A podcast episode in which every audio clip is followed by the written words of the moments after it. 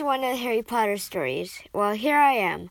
The seven scariest moments of Harry Potter, one from each book. So let's get started. So the first one, obviously from Sorcerer's Stone, was I think when Professor Quirrell uh, unwrapped his uh, turban and it turned out to have Voldemort's face on his back. I think that was pretty dramatic and creepy. And what do you think? In the Chamber of Secrets, obviously, when Harry was going into chamber and when the basilisk first came out, that was pretty scary, like in the movies. If you've never watched it, it's like really dramatic and the music is creepy and everything's creepy. Period. And number three, in The Prisoner of Azkaban, in the movie, when Lupin transforms into a werewolf and chases Harry around, that was pretty scary too. Like, one second he's human and then he's like shapeshifts and like adds extra organs and becomes a werewolf. And it's not even a wolf, it's like badly just like body parts mismatched and indented.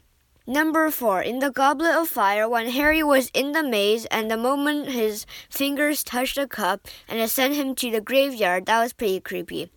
Also, it was pretty dramatic when Harry and Voldemort attacked each other.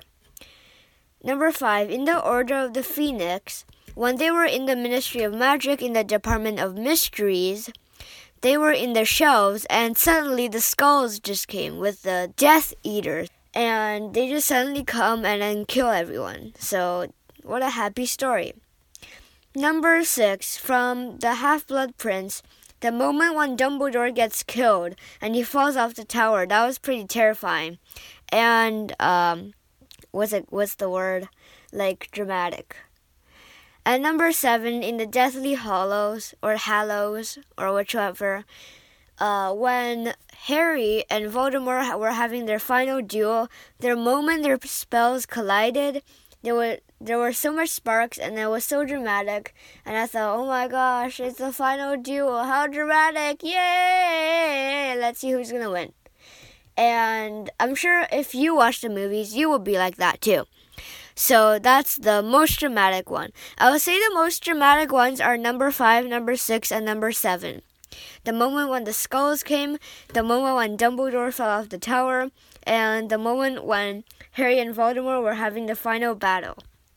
So, yeah, that's basically it, and thanks for everything. Goodbye. Have a nice day.